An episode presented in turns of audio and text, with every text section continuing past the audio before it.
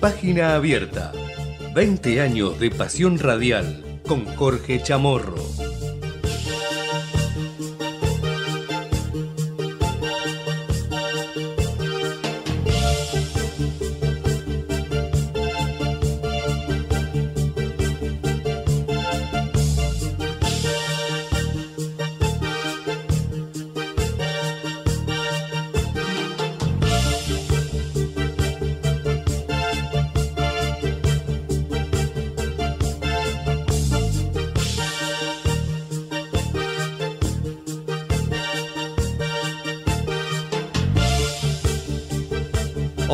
Hola, ¿cómo les va? Muy buenos días, bienvenidos. Esto es Página Abierta. Esto es 28 de septiembre. Falta poquito para las elecciones. La primera, el 22 de octubre. Veremos si eh, efectivamente hay segunda vuelta. Todo parece indicar que eh, habría balotaje el 19 de noviembre. Eh, veremos entre quién. Hasta ahora pareciera que mi ley es número opuesto. Y en segundo lugar estaría bastante, con bastante probabilidad, estaría llegando Sergio Massa, aunque habrá que esperar, ¿eh? falta todavía mucho. Eh, vamos a ver el debate del domingo, donde, como decíamos el otro día con Manu Zunino, el politólogo, eh, hay que poner un poroto ahí a que hay mucha, mucha incertidumbre, hay mucho desconocimiento, especialmente de lo que dicen Milei, de lo que dice este, de lo que está proponiendo Patricia Bullrich, que es motosierra, es dinamita, es metralleta, ¿qué es? Este? Bueno, de Massa, por supuesto, Massa tiene a favor que gestiona y puede tirar las medidas que tiró y en contra que está representando un gobierno que claramente ha decepcionado, ¿no? Así que, eh, pero bueno, estas últimas medidas eh, parece ser que entre el 55 y el 60% de la gente las aprueba, más allá de partidismo, porque de alguna manera, directa o indirectamente, son plata en el bolsillo de la gente. ¿no? Ayer hubo actos muy importantes en Ensenada, organizados por eh, el kirchnerista Mario Seco, el intendente de Ensenada. Este, y eh, hubo una multitud, y ahí Sergio Massa estuvo junto a Kisilov. yo diría que esos dos discursos fueron muy fuertes, fueron eh, el de Kisilov de mucho contenido eh, ideológico y el de Massa eh, fue este, muy contundente, inclusive tomando algo que Raúl Timerman nos había dicho hace 15, 20 días, que eh, Massa se va a tener que despegar de este gobierno, mostrar que la gestión de él va a ser distinta a la de Alberto Fernández, y ahí pidió disculpas por varios errores del gobierno, como el tema ingresos, como el tema este, de la inseguridad, como el tema este, de lo que tiene que ver con el empleo, con empleo de calidad. Es decir, este, habló de muchos temas que realmente muestran que él quiere mostrar otra impronta, ¿no? Y en este sentido, eh, Kisilov eh, también lanzó allí, este, por ejemplo, eh, dichos muy contundentes ¿no? sobre la importancia del Estado, sobre la importancia de la regulación y el control de parte del Estado, a, diferencia de lo que postulan eh, Milei, que directamente la ausencia de Estado, y Bullrich, que es un Estado claramente para las corporaciones. Escuchemos a Kisilov a ver qué decía ayer ante esta multitud. ¿Por qué vienen? Por los derechos. Vienen por los derechos no es un número, no es un recorte, es sacarnos derechos, es quitarnos posibilidades. Por eso, en esta elección, en esta elección, la boleta de Unión por la Patria va a funcionar también de escudo para defender los derechos del pueblo. La boleta de Unión por la Patria va a funcionar también de impulso, porque sabemos que hay problemas y dificultades. Por eso venimos a pedir el voto, pero no solo por lo que se hizo, sino también reconociendo que es un momento difícil. Venimos a pedir fundamentalmente el voto por todo lo que falta y que nos comprometemos a hacer. Es por lo que falta, compañeros y compañeras, que no se va a conseguir con dinamita, con ajuste, con motosierra. No se construyen rutas con dinamita, no se mejoran caminos rurales con motosierra, no se amplía la salud y la educación con el ajuste.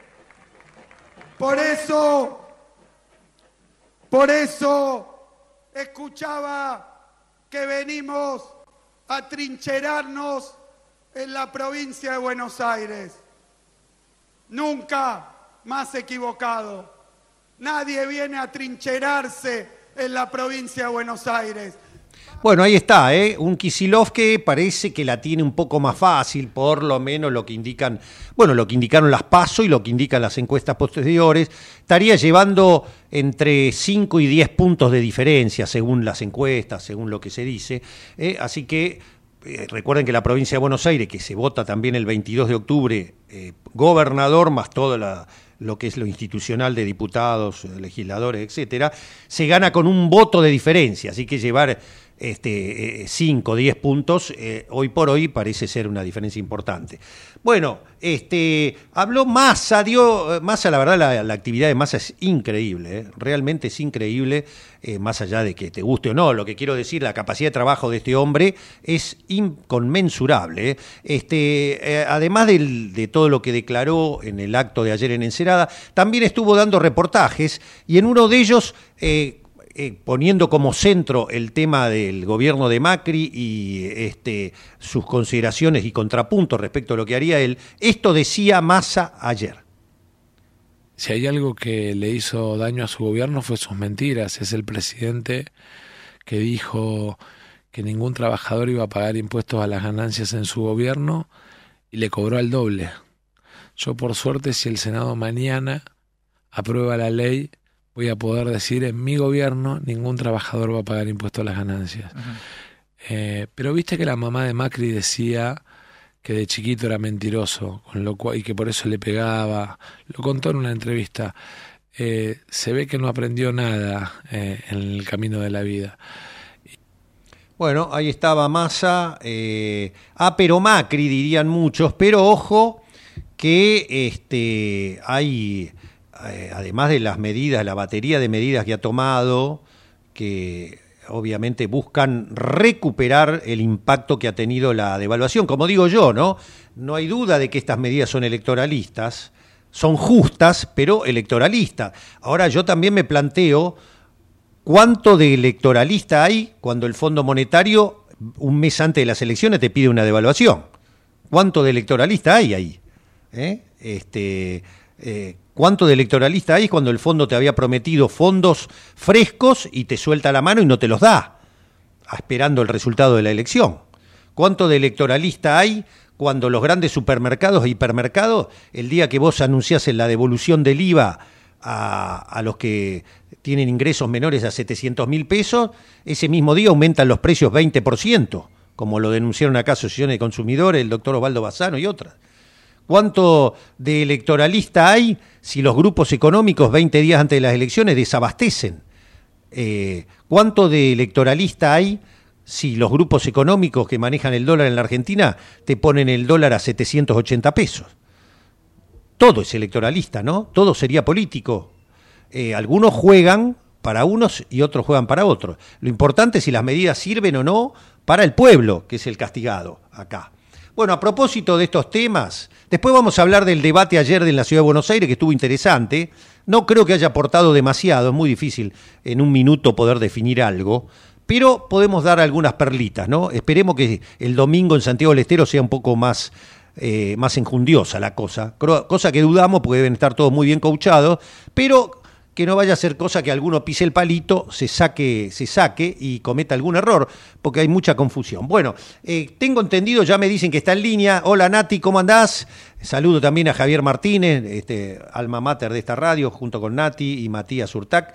Eh, creo que está en línea, ya me dicen la titular, una de las titulares de la consultora muy prestigiosa, eh, realmente este, que para nosotros es una fuente de consulta permanente, eh, la Escalabrini Ortiz, eh, la doctora Lorena Putero. Lorena, ¿cómo va? Jorge Chamorro, gracias por atenderme. Hola, ¿cómo estás? Buenos días. ¿Qué tal, Lorena? Gracias. Gracias por el halago a nuestra eh, organización que nos pone muy contentos. No, yo soy este eh, un seguidor hace muchísimos años. Aparte porque para nosotros, viste, los periodistas nos exponemos cada vez que tomamos como referencia algo, después eh, la gente te, te, si te equivocaste, y ustedes le erran, prácticamente tienen una coherencia y una y una consistencia en lo que dicen que por eso para mí son una referencia. Lorena, vos además de Enceso estás especializado en algo para mí muy importante hoy por hoy, que es las economías populares, este, las cooperativas. Hemos hablado más de una vez con este tema. Quería saber qué estás recogiendo hoy por hoy en ese sector este, y qué, cómo están impactando las nuevas medidas. Bueno, eh, la verdad que las medidas son los sectores más golpeados por la inflación, ¿no? los sectores de la economía social, la economía popular, son los sectores más golpeados. Así que todo lo que tuvo que ver con recomposición del ingreso, estoy diciendo los bonos a los potenciar, eh, los créditos, todo, todo eso le está, eh, está beneficiando mucho al sector. Con la sorpresa de que además eh, quedaron muy pudieron acceder al beneficio del IVA. Nosotros en este sector muchas veces está el problema de que no se pueda acceder eh, a los beneficios de reintegro de devoluciones, las promociones que hace eh, que hacen desde el gobierno para este, generar mayor capacidad de consumo y esta vez, por suerte, con sobre todo mucho con esta acertada decisión de que se puedan utilizar las billeteras virtuales. Ah, la cuenta DNI del Banco Provincia, sobre todo. Exacto, la cuenta DNI del Banco Provincia es una, si quieren ahora hacemos un parate porque tiene una particularidad de fomentar ese sector, ¿no?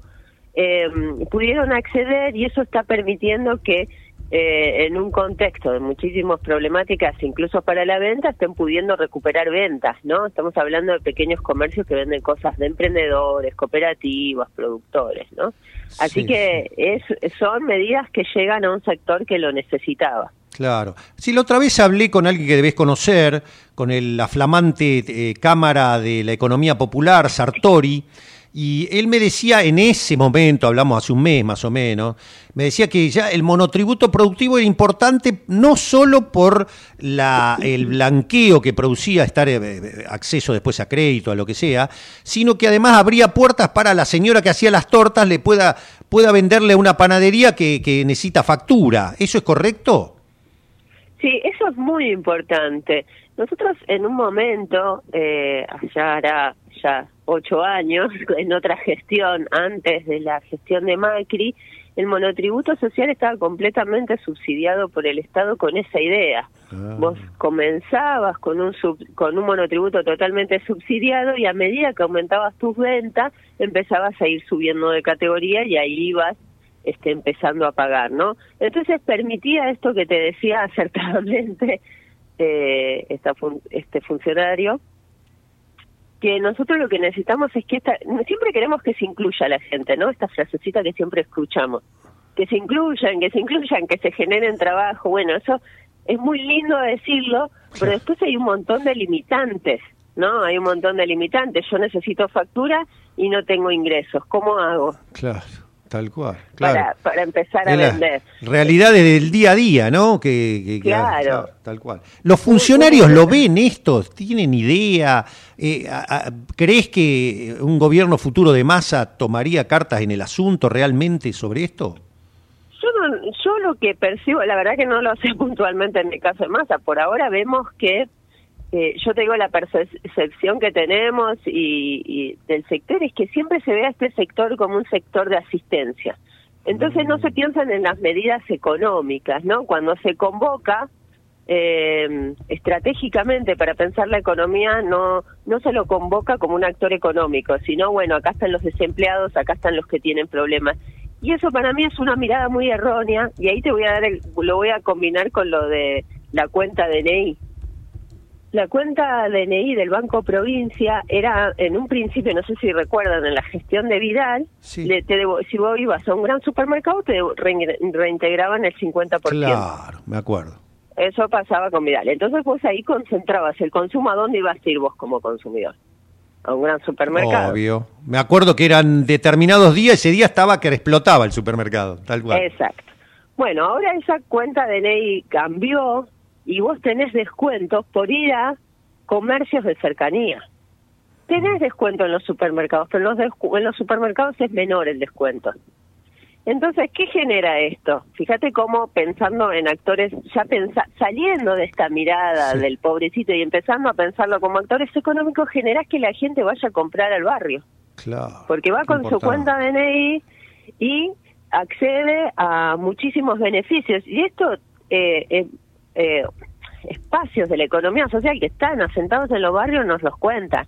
O sea, han aumentado las ventas a partir de la cuenta DNI del Banco Provincia. ¿no? El impacto que tuvo que el vecino, la vecina, el vecino, la vecina se organizan para venir en pareja para aprovechar los descuentos y ya no se van al gran supermercado.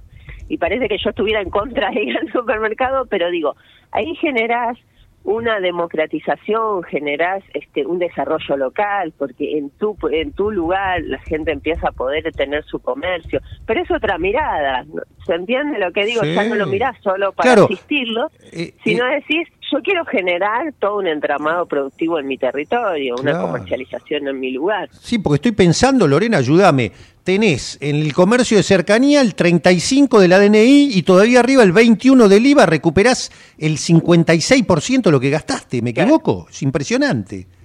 Es impresionante, claro. Entonces la gente se acerca al comercio, compra con la tarjeta de débito, comercios que hacen el esfuerzo de, estar en regla, ¿no? Porque es un esfuerzo. Por eso yo arrancaba diciéndote, no es tan fácil. Todos queremos que todos tengan se inserten en el mercado, ¿no? Como, como le llaman, pero no es tan fácil, el mercado no es tan amigo. Sí, sí, ahora te hago, a la economista de una de las consultoras más serias y no... Eh, hemos notado, por todos los estudios que se han hecho del voto, que en estos sectores postergado, decepcionado, indignado, más allá del que no fue a votar, del que no le dio el voto a Patricia Bullrich, algo, muchos miran a mi ley y uno lo que recoge en los focus group cuando habla con los politólogos amigos, Lorena, es que la gente no tiene ni idea. Mi ley lo, en todo caso representa el castigo a los que toda la vida se siente que los han traicionado los políticos, el establishment político, la casta política, pero no tienen mucha idea y son muchos que dicen, no, yo no quiero menos Estado, no, no quiero que la educación, esto vaya a lo privado.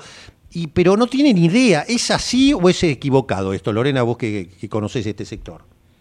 La verdad es que yo no, no quiero jugármela porque no he hecho, como vos decís, no he hecho estudios serios este, y me manejo mucho con eh, organizaciones, espacios de la economía popular, que en esos espacios no sucede eso.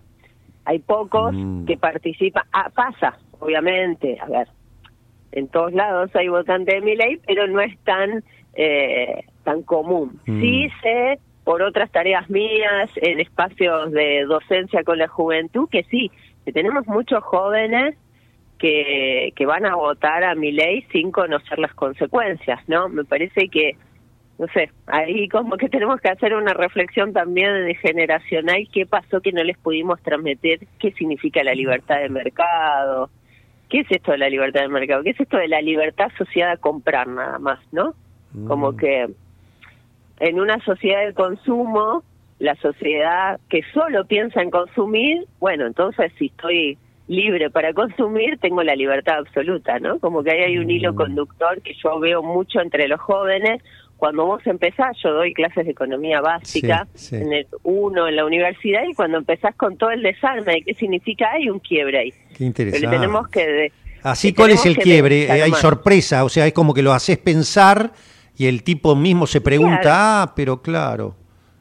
Claro, porque yo coincido en esta idea de que nosotros hemos perdido muchos espacios de reflexión, ¿no? Como que eh, no, incluso los docentes, hago una autocrítica a mi sector docente de que vamos, enseñamos teoría sin que se reflexione esa teoría, ¿no? Mm. Entonces, yo le digo, Von Hayek dijo esto, mm. eh, Friedman dijo esto, que son los autores del neoliberalismo, y la gente lo anota en un papel y se va a la casa. Ahora, cuando vos le decís, mira, el mercado funciona así, y que vos, te, te cuento una anécdota chiquita, no te quiero robar mucho no, tiempo, pero, pero el, otro, el otro día en una clase estábamos viendo libertad del mercado, yo, yo siempre que explico una teoría trato de ponerme en la piel de ese autor, ¿no? Yo soy ese autor, si estoy en un neoliberal, soy neoliberal.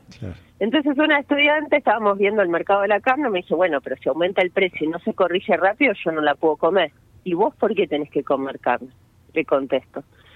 Y se genera un silencio en el aula. que no fue, que el silencio es, le digo, es que según esta teoría vos no, no necesariamente tenés que comer carne, si no la podés pagar, no es una necesidad social alimentarte de carne, come lenteja, come polenta, come otra cosa.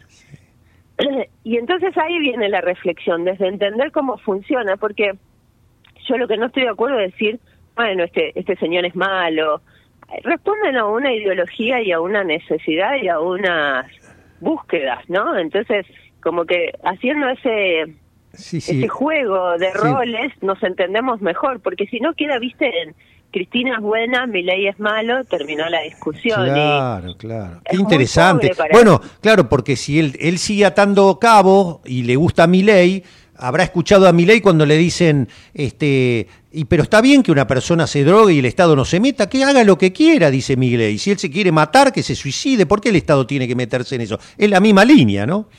Es la misma línea, pero no, o sea, responde a una lógica de libertad absoluta sin o sea, en una libertad que se mide individual, ¿no? Que podríamos seguir discutiendo, porque la libertad individual puede ser dañina para el colectivo. El ejemplo que vos diste, cada uno que se drogue si quiere. bueno, buenísimo, pero si estamos en una sociedad destruida, yo no sé si mis hijas van a ser felices. Y el eh, claro, bueno, sin palabras. Eh, ¿Y el tema de la dolarización, lo tienen claro o es verdad que hay una gran parte que se cree que va a cobrar en dólares lo mismo que gana hoy en pesos? Me parece que pasa lo mismo, que la dolarización, a ver, toda la economía es un tema bastante complejo. ¿Cuánta gente entiende por qué se restringe el dólar en Argentina? Claro, claro, Cuando vos le decís que no hay que no emitimos dólares, ¿no? Eso es como el primer momento de una clase donde la gente queda flashada. ¿Cómo cómo que tenemos que conseguirlos? ¿Cómo que el comercio internacional se hace en dólares? ¿Cómo que yo me compro un iPhone y necesito dólares? O menos, te diré, ni siquiera puse un iPhone por decir algo caro, pero cualquiera de nuestros celulares tiene componentes que requieren dólares. ¿no? Claro. Ah, mirá vos de dónde hay que arrancar, porque los periodistas que hablamos de economía a veces no nos damos cuenta y damos por supuesto cosas que eh, me lo decía mi hija ayer, mira, hablando del fenómeno, yo le decía, hija, ¿cómo puedo ampliarme a eso de Instagram, que no sé qué, TikTok? Me dice, no, papá, vos con eso olvídate, ¿no? no Tenés que hacer eh, historias, eh, reels, no entendía nada yo lo que me decía. Y en un momento me decía, este, ustedes lo que no se dan cuenta, me dice, que te pasará con tus alumnos, es que me dice, eh, ustedes explican las cosas creyendo que a nosotros nos interesa cuando nos hablan de esas cosas que hablas vos, del PBI y todo. A nosotros, si en los primeros 3, 4 segundos vos no me dijiste, no me metiste un gancho y me la hiciste fácil, yo ya te cambié, no me interesa lo que vas a decir. ¿Pasa por ahí un poco? Pasa por ahí y porque vos eh, querés arrancar desde un desde lo que nosotros creemos que es importante. Por eso yo te daba el ejemplo de que yo le arranco y le digo a los estudiantes, bueno, este, los Chicago Boys, eh, mi ley viene de los Chicago Boys y Friedman porque Von Hayek se reunía en inglés. No quedó nada. No Los perdí, los perdí porque no les interesa, no les interesa quién es Friedman, quién. Después que vos lograste, quizás después que vos lograste que hubiera un interés, una eh, que vos entendieras que eso impacta en tu vida cotidiana, que vos entiendas que eh, la teoría del libre mercado no es ni buena ni mala si vos no ves cuáles son los resultados. O sea, leerlo en un libro no es ni bueno ni malo. Ahora, hay que aplicarlo en una sociedad y los efectos que va a tener. Después de eso, sí, hablarle de Bonjada. Claro, que ya sepa las bases de todo eso. Por eso, capaz que para mi ley es más, más deleterio el, el TikTok ese, viste, donde un influencer le pregunta a las dos estudiantes chilenas sobre el voucher le dice, no caigan en eso, en Chile es un desastre, no cometan el error nuestro, ustedes tienen acá lo que nosotros queremos, y después aparece el argentino pegado a eso que dice, yo voy a votar a Milel por el voucher, ¿Y, por qué? Vos estudiás en una escuela, no, estoy en una escuela pública, y si no pagás, ¿para qué querés el voucher? Y porque con eso voy a poder, capaz que se creerá que va a estudiar en el Northland, ¿viste? Este, y eso desnuda, más que nada desnuda la realidad del día a día, ¿no? Sí, y también hay algo que nosotros me parece que no estamos contando en criollo, por decir de alguna manera. ¿Cómo funciona también esto de la libertad de mercado? Que el mercado legitima lo que sirve, porque por a través del dinero legitima lo que sirve, lo que la gente demanda. Entonces, eh, hay, hay, hay colegios que van a cerrar porque no van a ser demandados por las distancias. Claro. ¿Cómo vamos a sostener Claro. las escuelas rurales? Claro, claro. No hay forma por la demanda. ¿Qué van a venirse? No sé, yo vivo eh, alejada, vivo en las islas del Delta. ¿Qué van a venir de Nordelta a las escuelas públicas? Claro, claro. No va a pasar eso. Entonces esa escuela seguramente se cierre. Eh, no, no le terminamos de contar que si no hay escuelas públicas, que lo cuentan las chicas ahí, las chilenas en el videíto este que vos mencionas, que cuando no haya escuela pública, eso es un piso. Entonces la escuela privada no puede cobrar lo que quiera porque compite con la pública. claro. Cuando no haya escuela pública, la privada ya sabe que no tiene ese competidor cero. Entonces puede aumentar a lo que quiera. Entonces el voucher a vos te va a servir, vamos a ver a dónde vas a ir, porque lo que cuenta en la experiencia chilena es que Tal casi cual. todos pagan, pagan muchísimo más, porque la competencia se convierte en un bien más, como cualquier otro, ¿no? Como ir a un restaurante, digo. Claro, claro. Sí, qué, qué interesante, qué interesante escucharte.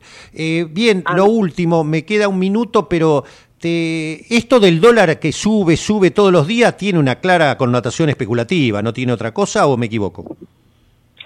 Eh, la verdad, yo no me, no me quiero meter porque no soy la especialista en dólar, pero sí, pareciera en este contexto, a ver, estamos en contexto de elecciones eh, y hay movidas de todos lados, ¿no? Como que hay que estar siguiendo minuto a minuto los movimientos. Yo la verdad que no, no quiero desarrollar ese tema porque no me quiero... No, pero el otro día hablamos el- con Federico Cirulnik, otro de los economistas sí, jefe, y me lo sí, explicó. sí. Dice que ustedes tienen un estudio hecho, cómo se repitió antes de cada elección desde el 2015 para acá. El dólar aumentó un 350, creo que me dijo, y el 100% especulativamente, sin ninguna otra razón. Antes Sin el- ninguna otra razón. Tal cual. Sin ninguna otra razón que estar en periodo de elecciones. Pero, por ejemplo, eso también, ¿cómo se lo explicás al público? ¿no? ¿Cómo se lo haces eh, saber a la gente? Y una de las razones por las que puede que- especulativas es, bueno, hay que ver si uno quiere invertir y tener una economía gobernada por Javier Milei, ¿no? Una de las de las situaciones puede ser el también el temor que genera. Este no es una una cosa que dé confianza, ¿no? Como, Mm. bueno, este país va a estar tranquilo, yo voy a invertir. Yo no me abriría un negocio en este momento Claro, tal pensando cual.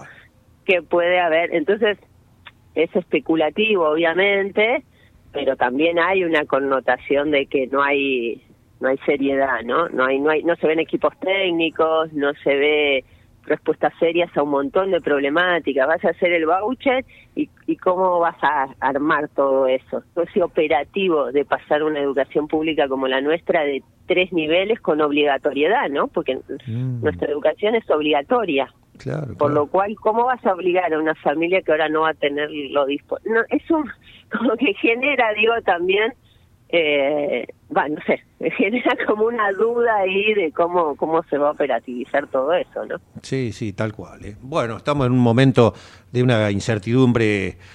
Eh, yo, por supuesto, lo digo como periodista que claramente reporta del lado nacional y popular, este, desde ya que Massa es la única opción que yo veo para evitar más neoliberalismo. Este, hace 10 años me, me hacías decir esto y me suicidaba periodísticamente. Hoy ya no me importa, primero porque estoy viejo y segundo porque quiero lo mejor para mis hijas. Eh, tampoco me voy a creer que Massa es la solución de todos los problemas. Pero este, hoy se han roto todas las lógicas, ¿no? De- ninguno de los tres sería un candidato lógico en un país normal. Esto está clarito, ¿no? No, no, claro, no, no, ninguno.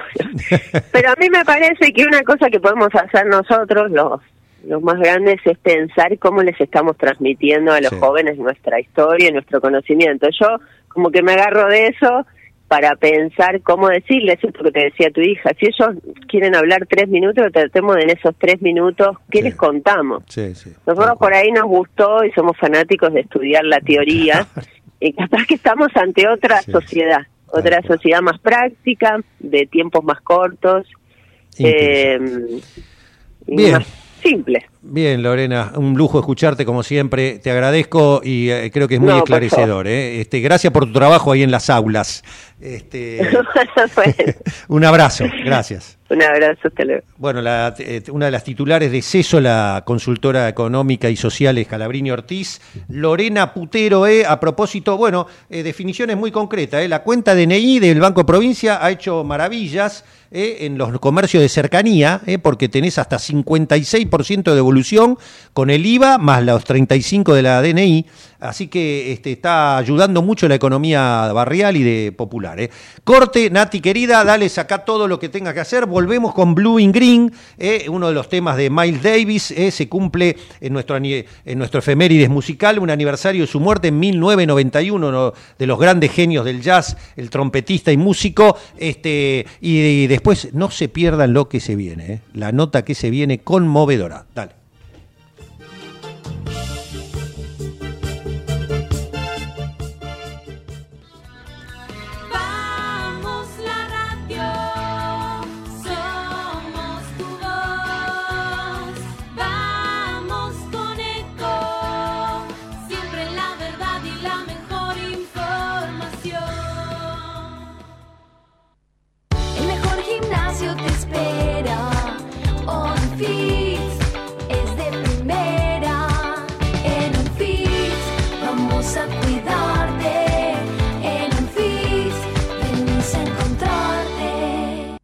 Somos tu destino de crecimiento, con políticas activas para generar competitividad y desarrollo y la infraestructura que tu proyecto necesita. Entre Ríos, una provincia fuerte que está en marcha. Gobierno de Entre Ríos. Qué más lindo que poder disfrutar de un café de especialidad desde la comodidad de tu casa. Conoce todas las cafeteras Oster disponibles para vos en www.osterargentina.com. Espacio cedido por la Dirección Nacional Electoral. En Buenos Aires, Manina Mancuso, diputada, primera sección electoral. Miriam Breckman, presidenta. Nicolás del Caño, vice, frente de izquierda, lista 136. Espacio cedido por la Dirección Nacional Electoral. Tener un presidente que sepa gobernar, vale. Argentina no tiene un problema de ideología, tiene un problema de mala gestión de su gobierno. Vayamos hacia un país normal. Juan Schiaretti, presidente. Florencio Randazzo, vicepresidente. El voto que vale para ser un país normal. Hacemos por nuestro país. Lista 133. Espacio cedido por la Dirección Nacional Electoral. Y les aviso a los delincuentes que con nosotros se acabó la fiesta y el que las hace las paga. No será la gente la que tendrá que protegerse sola y estar armada. Argentina tiene que ser un país ordenado. Es ahora y es para siempre. Maximiliano Abad, candidato a senador nacional por la provincia de Buenos Aires. Juntos por el cambio, lista 504. Espacio cedido por la Dirección Nacional Electoral. Hoy tenemos la oportunidad de poner un punto y aparte, de empezar a reconstruir una Argentina distinta, libre, próspera, sin inflación, pujante y segura. La libertad avanza. Javier Milei, presidente. Victoria Villarruel, vice. Lista 135. Informate en ecomedios.com. Seguinos en Facebook. Ecomedios Live. Conocer para cuidarse. El fenómeno climático El Niño podría afectarnos con lluvias superiores a lo habitual. Ante lluvias intensas es importante no sacar la basura, evitar transitar por la calle, no refugiarse cerca de árboles o postes, informarse siempre por canales oficiales. Ante emergencias, llamar al 100 bomberos, 103 Defensa Civil. Conocer para cuidarse. Gobierno de la provincia de Buenos Aires. ¿Sabías que todos los accidentes por inhalación de monóxido de carbono son evitables? Chequea que la llama de tus artefactos sea siempre azul. No olvides ventilar los ambientes de tu hogar todos los días, verificando que las rejillas cuenten con salida al exterior y las ventilaciones no estén tapadas ni sucias. Y controla las instalaciones internas con un gasista matriculado. Con estos consejos, proteges a tu familia. Metrogas, damos calor. En San Isidro ya redujimos más de un tercio de la basura que va al gracias al programa de reciclado Eco Residuos que pasa por la casa de cada vecino. Y con lo recaudado reinvertimos en educación y programas ambientales. Reciclar hace todo distinto. San Isidro, municipio. Capacitate de forma fácil y gratuita. Accede al Instituto Legislativo de Capacitación Permanente en legislatura.gov.ar. Legislatura porteña. Nos une la ciudad. El Banco Provincia se está actualizando. Más tecnológico. Tecnológico. Más dinámico. Dinámico. Más innovador. Innovador. En otras palabras, El Banco Provincia está más 2.3. ¿O no? Vos con tono robótico. Así es, humano. Está más 2.3. Banco Provincia. Derecho al futuro. Futuro.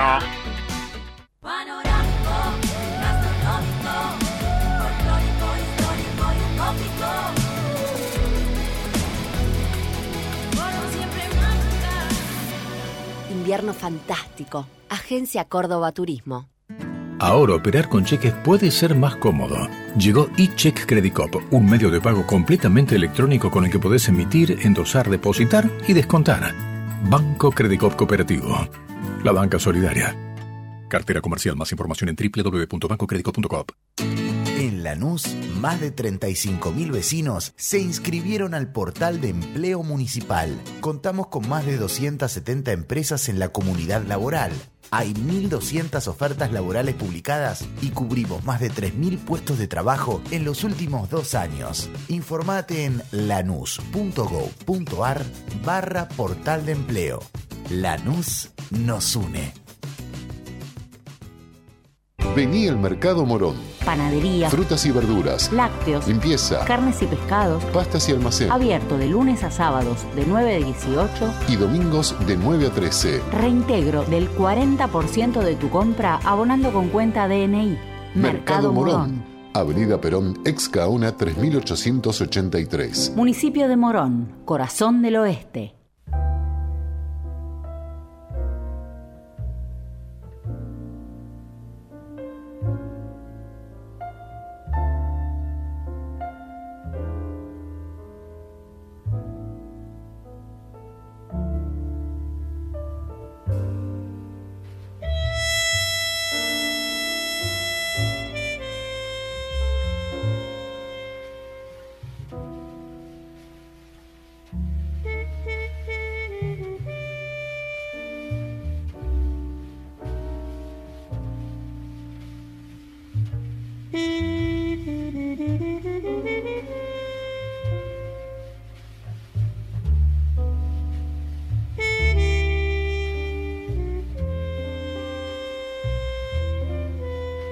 Muy bien, efemérides de hoy, ¿eh? Blue in Green, ¿eh? Miles Davis, músico y trompetista estadounidense, aniversario de su muerte en 1991.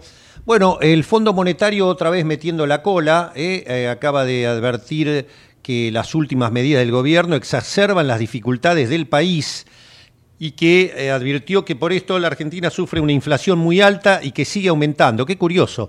El Fondo Monetario que obligó en plena campaña electoral, si eso no es electoralista también, a devaluar 22% al gobierno, le pedía el 100%, se devaluó el 22%, y subir las tasas a niveles insoportables para la producción, eh, dice que lo inflacionario son las medidas para recuperar el salario de la gente.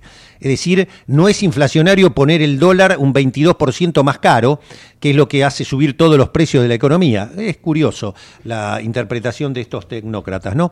Bueno, este, vamos a salir de esto. Yo quiero entrar en un tema muy sensible que estuve leyendo bastante sobre ella y me ha conmovido realmente, me ha conmovido muchas de las cosas que leí, así que quiero saludar a la integrante de Historias Desobedientes, formada por, es un libro aparte, y además esto nace por familiares de genocidas, por la memoria, la verdad y la justicia, en defensa de los derechos humanos para todos. Así que tengo el gran gusto de saludar a la señora Viviana Reibaldi. Viviana Jorge Chamorro es mi nombre. Gracias por atendernos, Viviana. Gracias a vos, Jorge, por invitarnos y considerarnos. No. Y me gustaría hacer un enlace con lo que acabas de, de decir en tu programa en relación a que la última dictadura vino a imponer el terror para establecer definitivamente políticas económicas, no solo en la Argentina, sino en toda Latinoamérica, políticas económicas de opresión y sometimiento a nuestros pueblos. Así que enlazo, digamos, esta, eh, esta realidad con lo que acabas de, mencionar en tu nota anterior.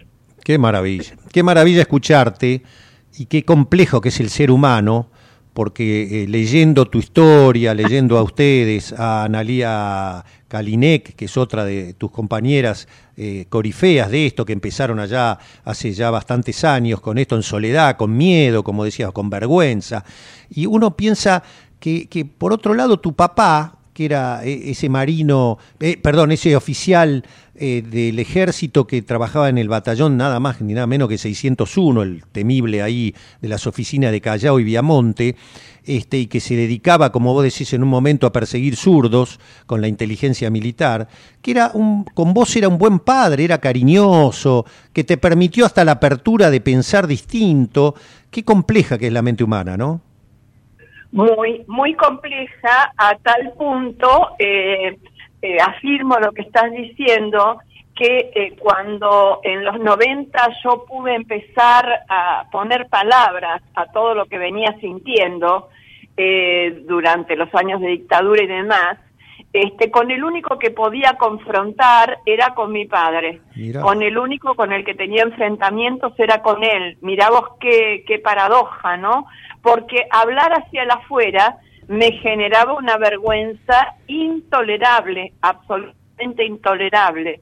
Eh, el dolor y la vergüenza eran tan grandes que no podía hablar hacia afuera.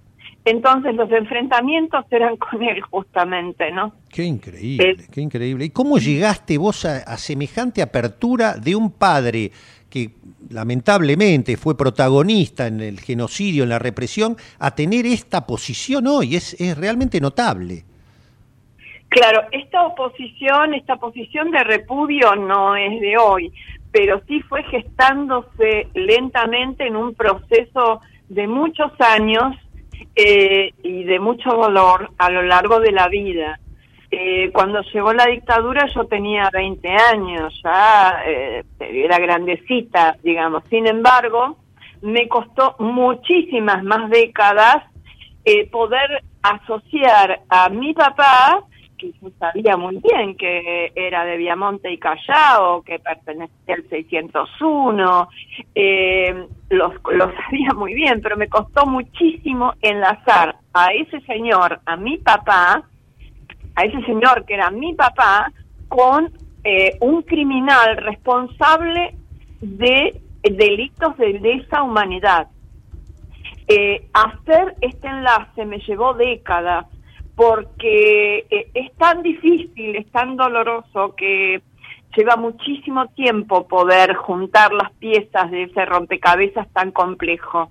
Qué, me, me, me, dio escalofríos cuando estudiaba psicología ahí en Córdoba y Junín y en la época ya de los años de plomo, donde empezaba la represión, las 3A, la persecución a los estudiantes, eh, con tus amigos del café se encerraron porque se venía la policía a, te imaginas, la psicología en esa época era roja, eras, eras comunista más o menos, y este, y le dijiste a tus compañeros, quédense tranquilos que a los que se llevaron voy a hablar con mi papá, que es de, eh, de inteligencia del ejército, y los va a sacar a todos, no los volviste a ver nunca más.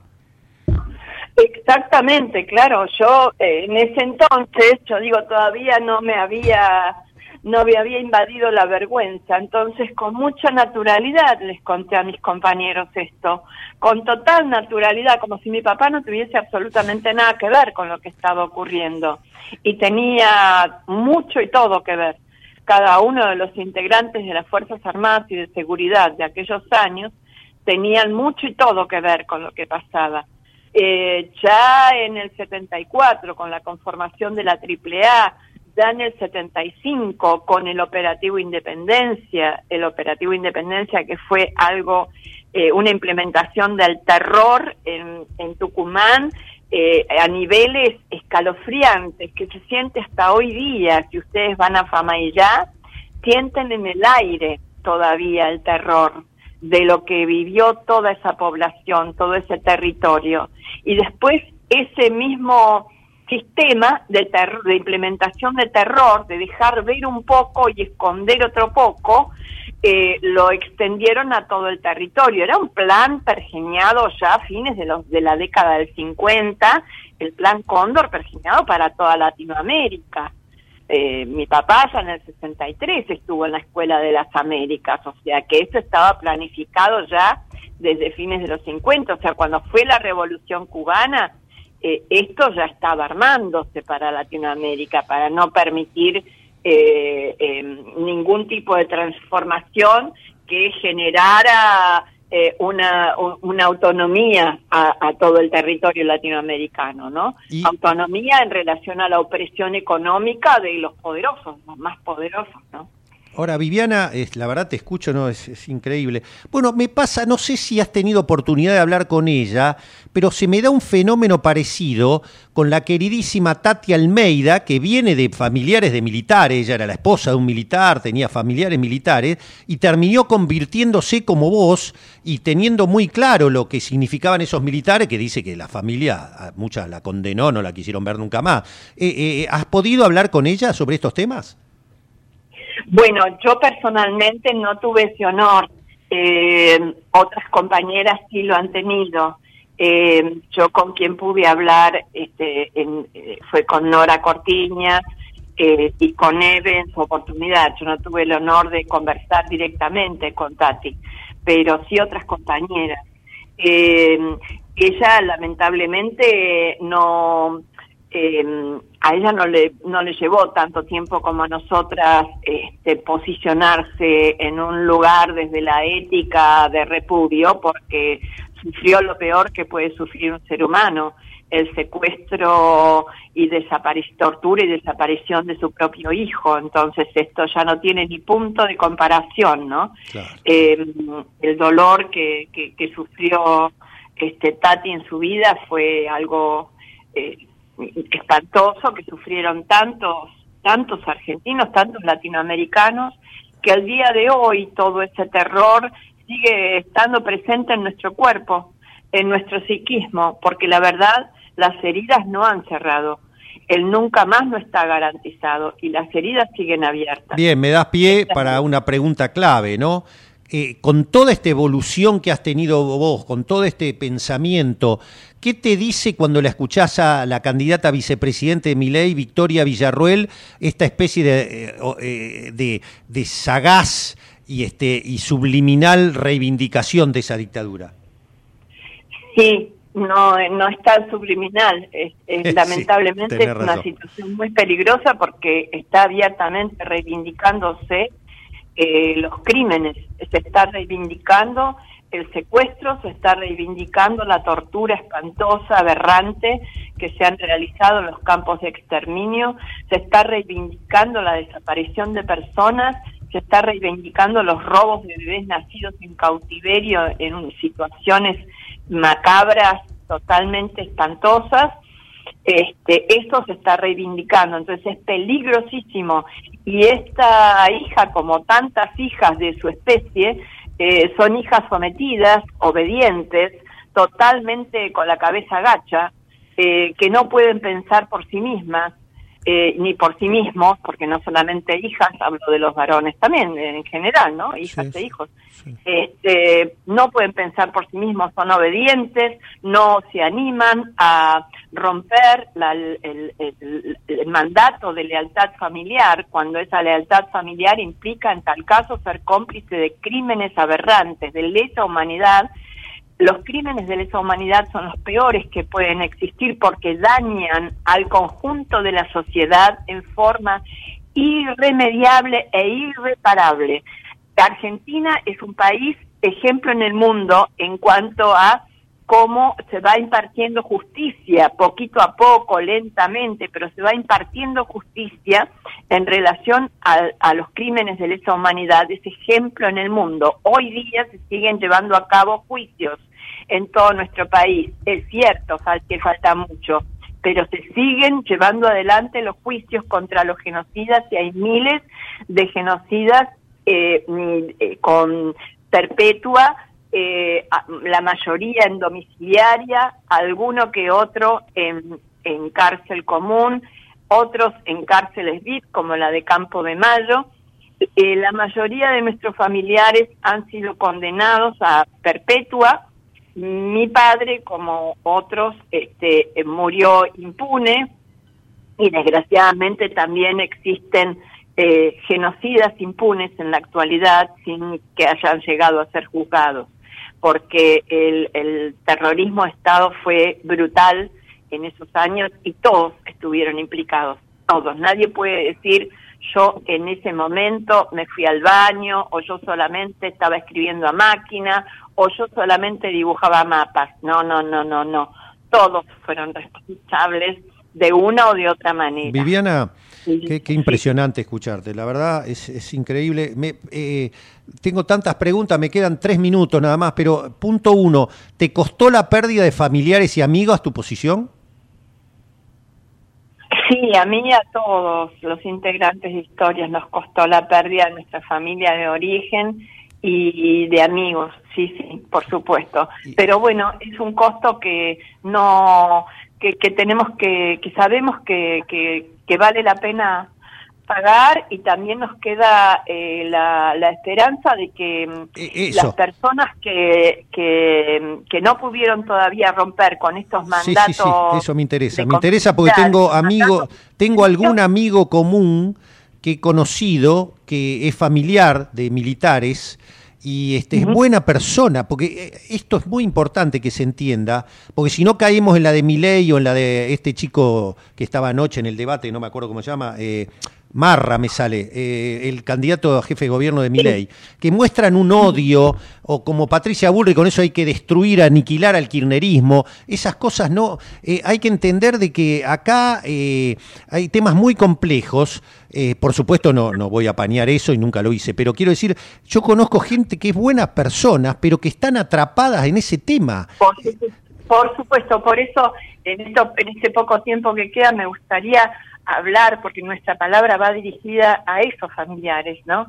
Para que puedan romper con ese silencio, con esos mandatos profundos de silencio, con esos mandatos profundos de lealtad familiar, que son muy difíciles de romper. Nosotros lo sabemos, nos ha llevado décadas. Yo lo que estoy diciendo ahora es producto de décadas de elaboración, de dolor, de, de sufrimiento. No es que lo digo ahora porque de un día para el otro me levanté así no, yo tengo 67 años y estoy hablando que desde los 20 cargo con esto este, sobre mis espaldas. Y yo a los 20, a los 30, a los 40 no hablaba como estoy pudiendo hablar ahora. Entonces, a esos familiares va dirigida nuestra palabra, para que sepan que tienen derecho a desobedecer y que por otro lado no están más solos, no están más solos. Está historias desobedientes para acompañar para acompañar en todo lo que necesiten. ¿Ustedes actúan eh, para esclarecer, para todo lo que significa esto? ¿Militan junto a hijos, junto a abuelas, a madres o son un, colectivo aparte? Eh, bueno, es muy nuestra especificidad, la verdad que es única, porque eh, los organismos de derechos humanos tienen otros objetivos claro muy loables y son nuestro ejemplo, han sido nuestro ejemplo, son nuestro ejemplo, por eso nos colectivizamos, por eso somos una asociación civil que milita cada día, porque hemos nacido en este país con estos ejemplos maravillosos. Pero tenemos algo muy particular, muy, muy este, específico para hablar a los familiares de los genocidas y a los familiares de los represores de hoy y a los integrantes actuales de hoy día de las Fuerzas Armadas y de Seguridad para decir que tienen derecho a desobedecer órdenes criminales, tienen la obligación de desobedecer órdenes criminales y a los familiares tienen quienes los acompañen para romper el silencio y para romper con la vergüenza enorme que implica ser familiar de un eh, criminal de lesa humanidad. Qué, qué, qué, qué importante, qué contenido, qué, qué palabra sabia. Eh, felicitaciones, Viviana. No me, mira, me queda que te voy a convocar para otra vez, incluso invitarte acá al piso para ya hablar eh, tranquilos después de que pase esta locura electoral que nos eh, obliga a la coyuntura permanente. Felicitaciones por la tarea a vos, Analía, ah, Analía Kerilek, este, y a todos los que tiene que ver con historia desobedientes, que son muchos, que han crecido, ¿no? Son cada vez más, ¿no? Esto está claro, ¿no? Este... Cada vez más en Argentina y cada vez más en Chile, Paraguay, Uruguay y España. cada vez más. Bueno, se me terminó el programa. Viviana, quedamos en contacto permanente. Felicitaciones por la tarea de ustedes y es muy conmovedor escucharte. Te felicito. Historias desobedientes en Facebook. Ahí está, perfecto para, para todos los que quieran seguirlo. Abrazo, Viviana, abrazo. Eh, Gracias. Muy bien, se nos terminó el programa. Gracias Nati, gracias Ja- Javi Martínez, gracias Matías Urtá, que mañana está firme como siempre a las 12 con página abierta. Sean buenos y felices. El domingo no se pierdan el debate, eh, va a estar interesante el debate presidencial en Santiago del Estero. Sean buenos y felices. Volvemos eh, mañana con página abierta y el lunes y el martes y siempre. Bueno, chao.